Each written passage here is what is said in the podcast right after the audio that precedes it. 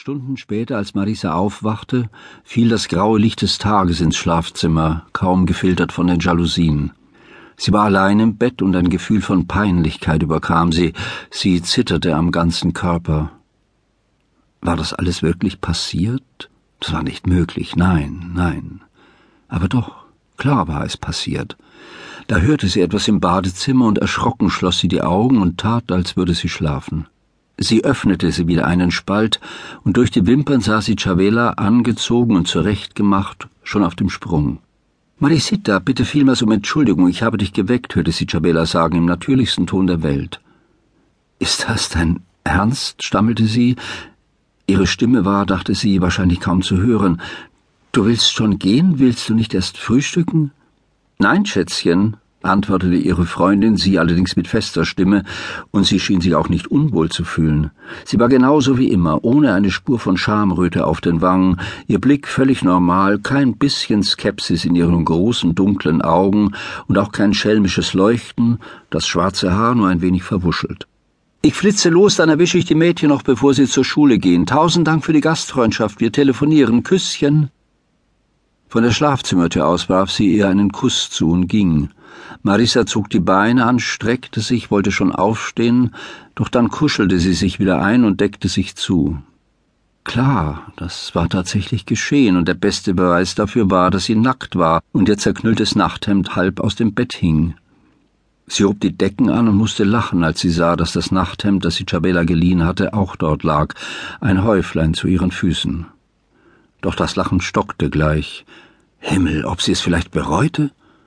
Absolut nicht. Diese Chabela, was für eine Geistesgegenwart.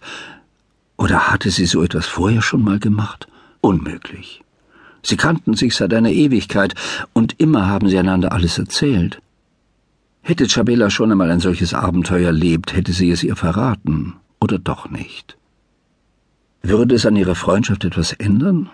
Natürlich nicht. Chabelita war ihre beste Freundin, mehr als eine Schwester. Wie sähe ihre Beziehung in Zukunft wohl aus? So wie bisher? Sie hatten nun ein unglaubliches Geheimnis. Mein Gott, sie konnte es nicht fassen, dass das geschehen war. Und den ganzen Morgen, während sie duschte, sich anzog, frühstückte oder der Köchin, dem Butler und dem Hausmädchen Anweisungen gab, flatterten ihr immer dieselben Fragen durch den Kopf. Hast du es wirklich getan, Marisita? Und wenn Kike davon erfährt? Würde er sauer reagieren? Ihr eine Eifersuchtsszene machen, als hätte sie ihn mit einem Mann betrogen? Würde sie es ihm erzählen? Nein, nie im Leben. Davon durfte keiner etwas wissen. Gott, wie peinlich. Und noch gegen Mittag, als Kiki aus Arequipa kam mit dem klassischen Konfekt von La Iberica und einer Tüte Baumchili für sie, als sie ihn küsste und fragte, wie es ihm bei der Vorstandssitzung ergangen sei. Gut, gut, meine kleine Gringe, wir haben beschlossen, kein Bier mehr nach Ayacucho zu liefern. Es rechnet sich nicht. Das Schutzgeld, das die Terroristen und Pseudoterroristen von uns verlangen, ruiniert uns.